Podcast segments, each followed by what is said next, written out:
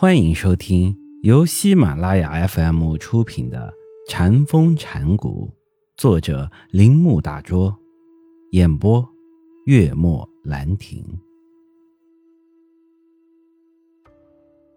禅师们用下述方式对这些心理事实提供哲学的解释。当然，禅师并非心理学，也非哲学。它是一种具有深刻意义的活生生内容的体验，这种体验是决定性的，不凭借对外界求助，它是究竟之道，不是从相对的知识中产生的。这究竟之道可以完全满足所有人的需要，我们必须在自己的身上直接体会它。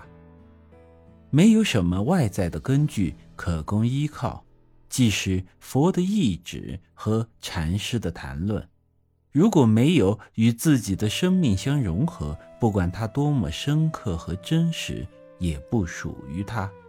也就是说，他们都要从一个人自己的生活体验中产生出来。这种体验就是悟。所有的公案。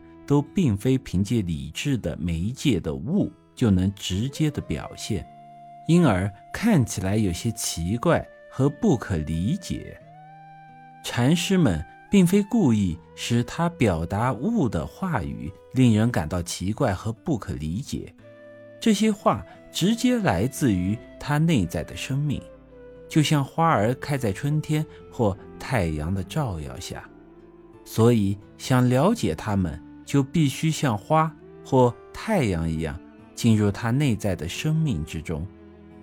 当我们重新产生禅师们对这些公案的相同心理状况时，就会认识他们。因此，禅师们避免一切文字说明，因为文字说明只能在学生的心中产生一种推测神秘的理智的好奇心。由于理智是最大的障碍，确切点说，由于理智是一个死敌，至少参禅的时候是这样的，所以必须把它暂时从我们的心中除去。的确，公案是推理活动的最大对立者，因此在心理事实和概念主义中间，禅往往把较高的价值。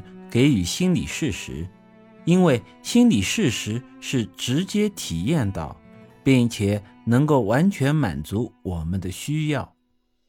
毋庸置疑，这些心理事实是诉诸参禅者寻觅纪律之心的。